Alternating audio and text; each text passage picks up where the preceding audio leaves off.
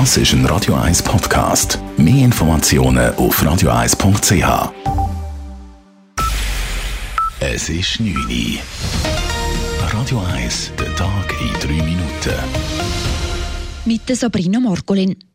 Ein 20-jähriger Autodieb hat in Winterthur beim Versuch, eine Polizeisperre zu durchbrechen, eine 39-jährige Polizistin angefahren und sie schwer verletzt. Der junge Mann hatte am frühen Morgen in Neftenbach einen BMW gestohlen und war auf der Flucht der Polizei.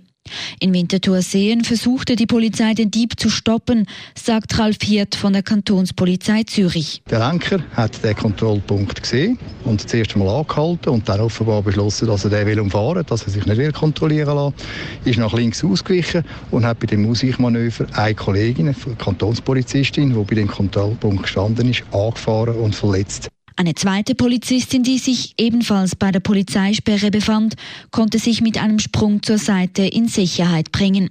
Mit einem Schuss aufs Fluchtfahrzeug versuchte sie, den Mann zum Anhalten zu bringen, was jedoch nicht gelang. Wenig später konnte der Mann von der Polizei in der Nähe von Elk verhaftet werden. Bei der Verfolgungsjagd wurden mehrere Polizeifahrzeuge beschädigt. In der Schweiz werden immer weniger News konsumiert. Der Bevölkerungsanteil mit einem unterdurchschnittlichen Newskonsum stieg in den letzten zehn Jahren von 21 auf 36 Prozent. Bei den 16- bis 29-Jährigen sind es sogar über die Hälfte, wie aus dem neuesten Jahrbuch Qualität der Medien der Universität Zürich hervorgeht. Die News-Deprivation ist gemäß Autoren in mehrfacher Hinsicht problematisch. Sie gehe einher mit geringerem politischen Wissen und mit geringerer Teilhabe am politisch-demokratischen Prozess. Die EU verzichtet im Syrien-Konflikt auf ein Waffenembargo gegen die Türkei. Sie überlässt es den einzelnen Ländern, die Waffenexporte einzustellen, wie aus einer Erklärung hervorgeht. Frankreich und Deutschland haben ihre Lieferungen bereits eingeschränkt. Die EU-Außenminister forderten die Türkei auf, die militärischen Handlungen in Syrien zu stoppen. Die Offensive gefährde die Stabilität und Sicherheit in der ganzen Region und führe zu einem noch größeren Leiden von Zivilisten und zu weiteren Vertreibungen. In Spanien sind mehrere katalanische Separatistenführer zu langjährigen Haftstrafen verurteilt worden. Das oberste Gericht in Madrid sprach sie wegen Aufruhrs schuldig. Die Strafen betragen bis zu 13 Jahren. Auch wurde erneut einen internationalen Haftbefehl gegen den ehemaligen katalanischen Regionalpräsidenten Carles Puigdemont erlassen. Hintergrund ist die illegale Abstimmung über eine Unabhängigkeit Kataloniens vor zwei Jahren.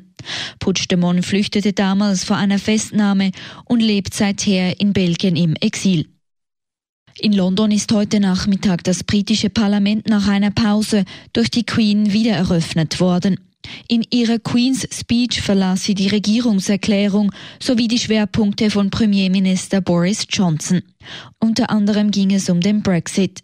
Die Königin sagte vor den Mitgliedern im Oberhaus, dass sein EU-Austritt Ende Oktober Priorität für die Regierung von Boris Johnson habe. Radio 1 Wetter. Die Nacht gibt es zeitweise ein paar hohe Wolken. Morgen Vormittag ist es bewölkt. Teils kommt es zu föhnigen Auflockerungen und ein bisschen Sonne. Am Nachmittag gibt es dann einen Haufen Wolken. Auch kann es regnen. Temperaturen maximal 19 Grad. In der Nacht auf den Mittwoch ist es noch nass und windig. Der Mittwoch selber kommt dann aber ziemlich sonnig daher bis 17 Grad. Das war der Tag in 3 Minuten.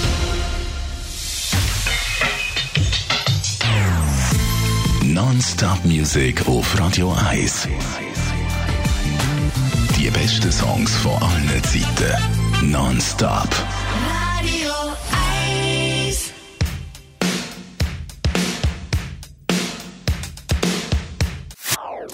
Das ist ein Radio 1 Podcast. Mehr Informationen auf radio1.ch.